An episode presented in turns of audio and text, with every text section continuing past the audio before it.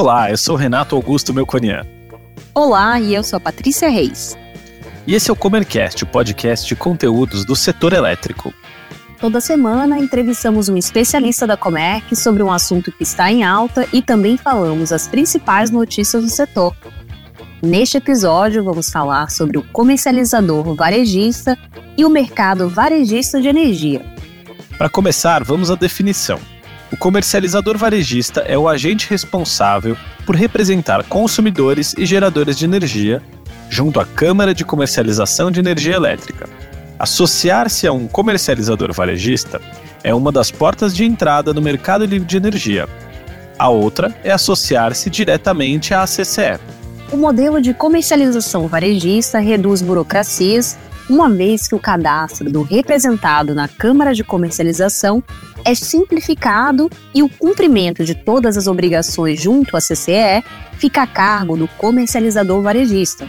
Entre as obrigações estão a migração para o ambiente de contratação livre, os procedimentos operacionais, a apresentação de garantias financeiras, a medição e a gestão do consumo, a figura do comercializador varejista foi criada pela Agência Nacional de Energia Elétrica em 2013. O consumidor interessado em contratar uma comercializadora varejista deve, em primeiro lugar, estar apto a comprar energia elétrica no ambiente de contratação livre. E a partir de 2024, todos os consumidores conectados em média e alta tensão estarão aptos a acessarem o mercado livre de energia. Vale lembrar que o mercado livre de energia está vivendo um momento de transformação desde que o Ministério de Minas e Energia deu início ao processo de abertura do segmento. A nossa convidada de hoje, Vivian Santos, coordenadora de parcerias comerciais na Comerc Energia, vai falar sobre esses dois temas: o mercado varejista de energia e como ele está inserido nesse movimento de abertura. Vivi, seja muito bem-vindo ao Comercast. Para começar, eu vou pedir para você contar para a gente como foi a sua atuação no mercado de energia até aqui, um pouquinho da sua formação, carreira e a trajetória na Comerc. Oi. Primeiramente, queria agradecer muito o espaço aqui no Comercast. É um prazer estar aqui conversando com vocês. Bom, falando um pouquinho sobre a minha formação, eu sou formada em comunicação social e sou pós-graduada em marketing pela FGV. E meu pr primeiro contato com o setor elétrico foi aqui na Comerc mesmo, há sete anos atrás. Eu vim do setor financeiro, trabalhei alguns anos no Itaú e acabei sendo indicado por um amigo que também trabalhava aqui na Comerc na época. É, quando eu ingressei, eu não conhecia nada do setor elétrico, então para mim foi uma super surpresa e um desafio enorme. É, mas eu sou uma pessoa super motivada por novos desafios, então eu encarei. Eu tive uma parte boa, uma sorte de começar aqui na Comerc a minha jornada na área de marketing, que é uma área que interage com todas as áreas, está sempre presente nos principais projetos estratégicos da companhia. Então, para mim, foi um, uma grande escola, né? Mas depois disso, eu fiquei dois anos como coordenadora do time de outbound, fazendo aquele trabalho de pré-vendas. E mais recentemente, eu passei a liderar o time de parcerias comerciais, muito olhando para essa abertura do mercado, que é o que a gente vai falar hoje no, no assunto de hoje. Maravilha. Então, vamos entrar agora no nosso assunto. É, eu queria que. Eu vou fazer algumas perguntas aqui para você, para você já é, engrenar falando sobre varejista. Né? Eu gostaria primeiro que você falasse um pouquinho sobre o mercado, é, quem pode ser representado por uma comercializadora varejista e o que essa, essa empresa deve fazer. É possível dimensionar o tamanho desse mercado? Tipo, quantas empresas varejistas já migraram para o mercado livre e qual o potencial né, do mercado varejista?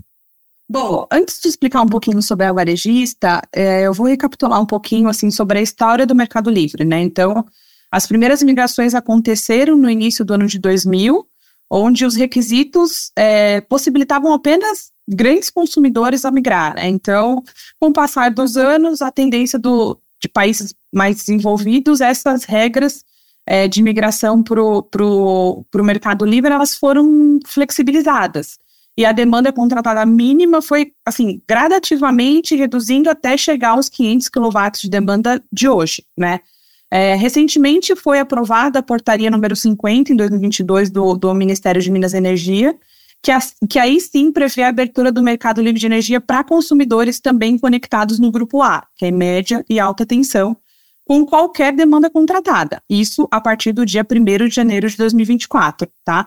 Então, em termos práticos, Rê, é, uma indústria, um comércio que estão em média ou alta tensão com uma conta a partir de 5 mil reais, ele já pode e já consegue ter benefícios na varejista, tá? Então, é, esse é um assunto que tem sido falado muito nas empresas até então, é, e, e, ele acaba sendo, assim, uma ótima opção para quem quer reduzir os custos com energia, né?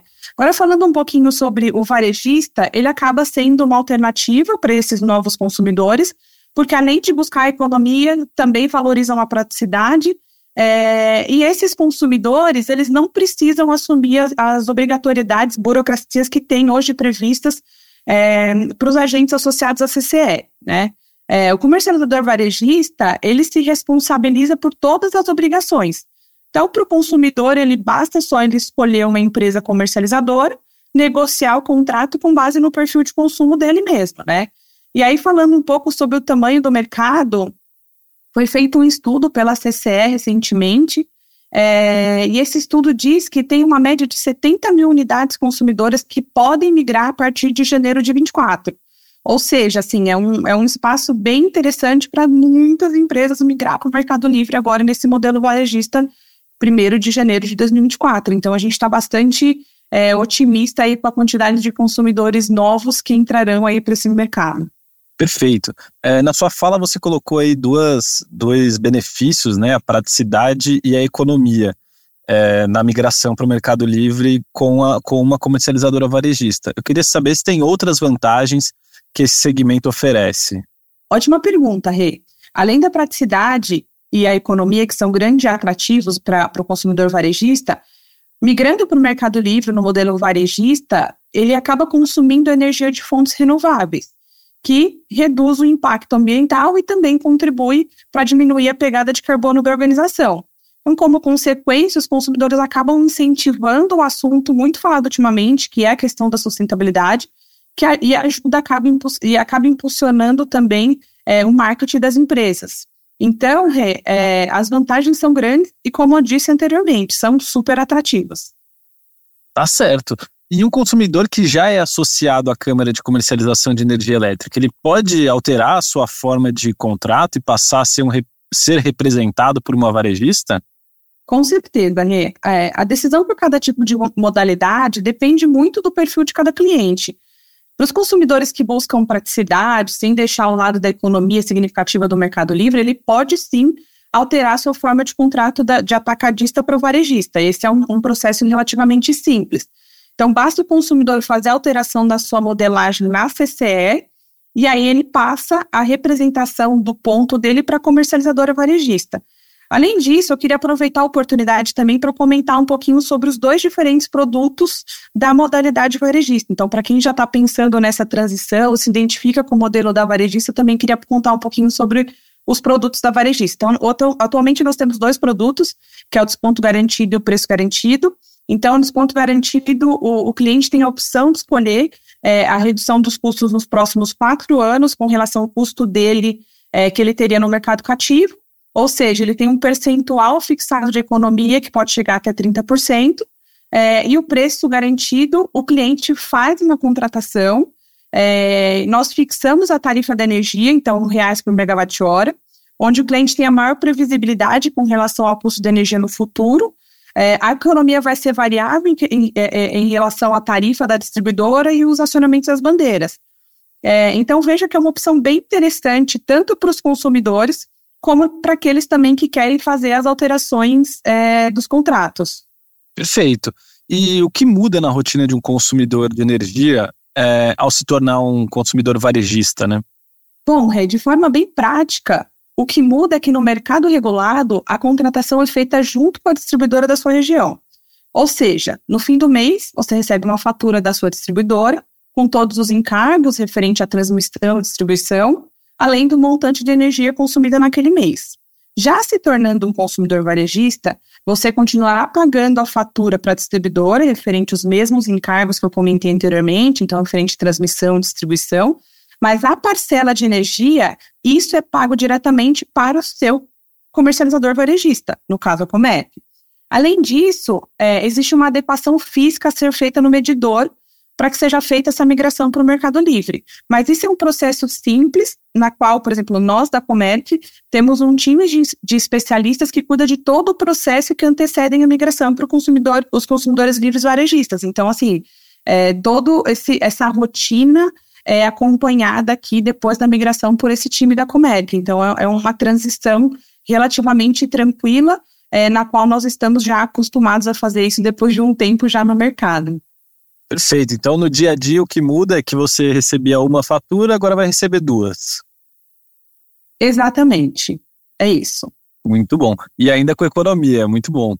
Quais são os setores é, de negócio que podem consumir energia no Mercado Livre sendo um comercializador varejista? Ótima pergunta, Rê. De forma resumida, a partir de 1 de janeiro de 24, todos os setores de negócios podem se tornar consumidores varejistas. Então, desde que suas contas estejam conectadas em média ou alta tensão. Então, não existe nenhum termo regulatório com algum tipo de especificidade é, diferente disso. Então, todos os consumidores podem optar pelo, por, por migrar pela varejista. Perfeito. E essa abertura de mercado que vem em 2024 é, para o mercado livre de energia vai impactar o segmento varejista? Então, como eu comentei anteriormente, em setembro de 2022, iniciou o movimento de abertura de mercado. Foi quando o Ministério de Minas e Energia, por meio da portaria número 50, determinou que todos os consumidores classificados no grupo A, que é médio e alta tensão, poderiam optar pela participação no Mercado Livre a partir de 1 de janeiro de 24. Sendo assim, a figura do comercializador varejista ele ganha destaque. Por quê? A portaria também reforçou a regra já existente que prevê que as unidades com demanda contratada inferior a 500 kW, eles devem obrigatoriamente serem representadas por um comercializador varejista perante a CCE. O principal objetivo da modalidade varejista é tornar o mercado livre mais simples e atrativo para os consumidores, uma vez que, migrando através da varejista, os cumprimentos de todas as obrigações junto à CCE é de responsabilidade do comercializador varejista. Perfeito. É, Vi, eu queria fazer uma última pergunta para o nosso ouvinte que está ouvindo aqui o, o podcast, quer saber mais sobre comercializador varejista. Como que ele entra em contato com a Comerc? Legal. Bom, é, primeiramente será um grande prazer falar com todos os ouvintes e os consumidores que estão aqui ouvindo mais um Comercast. E eles podem entrar em contato com a gente através do nosso Fale Conosco, então faleconosco.comerc.com.br e também pelas nossas redes sociais. Importante lembrar, Rê, que para a gente fazer uma simulação é, e a gente pode, pode apresentar um estudo inicial, é necessário que o consumidor envie uma fatura de energia, tá? É, e eu tenho certeza que nós iremos identificar assim, o melhor produto que atenda realmente a necessidade de cada consumidor. Então vai ser um grande prazer. Perfeito. Muito obrigado, Vivi. E quando você tiver mais coisas aí para compartilhar com a gente, venha sempre ao Comercast. Obrigada, Rê, mais uma vez, brigadão pelo convite e pode deixar que eu volto com novidades aí. Acho que com certeza é, o, o, amadurecimento do mercado vai trazer muitas novidades ainda, algumas alterações possivelmente, mas eu volto aqui com novidades mais para frente. Obrigada pelo convite, viu? Um levantamento realizado pela consultoria Redirection International indica que a quantidade de fusões e aquisições envolvendo empresas de energia renováveis no Brasil em 2022 cresceu 58% na comparação com o ano anterior, passando de 31 para 49 transações. De janeiro a maio deste ano foram registradas 16 transações envolvendo empresas do setor de renováveis, mais de 50% do total de operações realizadas na área de energia. O diretor da consultoria Redirection International, João Caetano Magalhães, explica que o resultado é reflexo do bom desempenho do setor.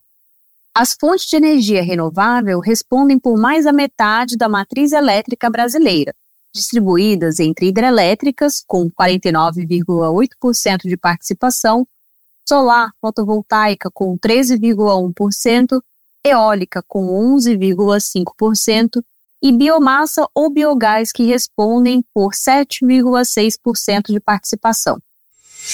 O setor das renováveis está em alta no mundo. É o que revela o novo relatório da Agência Internacional de Energia. Impulsionada por políticas de incentivo, preocupações com segurança energética e preços mais altos dos combustíveis fósseis, a expansão das energias renováveis deve apresentar um crescimento de 107 gigawatts nesse ano e adicionar mais de 440 gigawatts em 2023 no mundo. O Operador Nacional do Sistema Elétrico foi chamado para participar de um grupo de estudo que irá avaliar a retomada da importação de energia elétrica da Venezuela para o Brasil. A informação é do diretor-geral da instituição, Luiz Carlos Ciotti. Segundo ele, a infraestrutura que interliga os dois países está deteriorada, com necessidade de reparos para a retomada das operações, suspensas em 2016 e interrompidas em 2019. O grupo de estudo vai avaliar a capacidade instalada na região e a quantidade de energia que pode ser vendida pela Venezuela para o Brasil. O grupo vai analisar também qual a real necessidade de envio de energia para Roraima, o único estado brasileiro que não está integrado no Sistema Interligado Nacional. Roraima tem sido atendida por termoelétricas a óleo combustível e a gás natural. O BNDES, Banco Nacional de Desenvolvimento Econômico e Social, anunciou no início deste mês um pacote de crédito e investimento de 5 bilhões de reais para auxiliar o estado do Pará nos preparativos para a 30 Conferência da Organização das Nações Unidas sobre Mudanças Climáticas, a COP30, que será realizada em novembro de 2025 em Belém. A confirmação do Brasil como sede da COP30, que é o mais importante evento ambiental do mundo, foi anunciada pelo presidente Luiz Inácio Lula da Silva no dia 26 de maio. Para ficar informado sobre as notícias do setor, inscreva-se em nossa newsletter semanal acessando panorama.comerc.com.br. E para conhecer mais sobre as soluções de energia que oferecemos, acesse comerc.com.br. Siga-nos também nas redes sociais. Estamos presentes no LinkedIn e Instagram, com arroba Comerc Energia. Até, Até a, a próxima. próxima.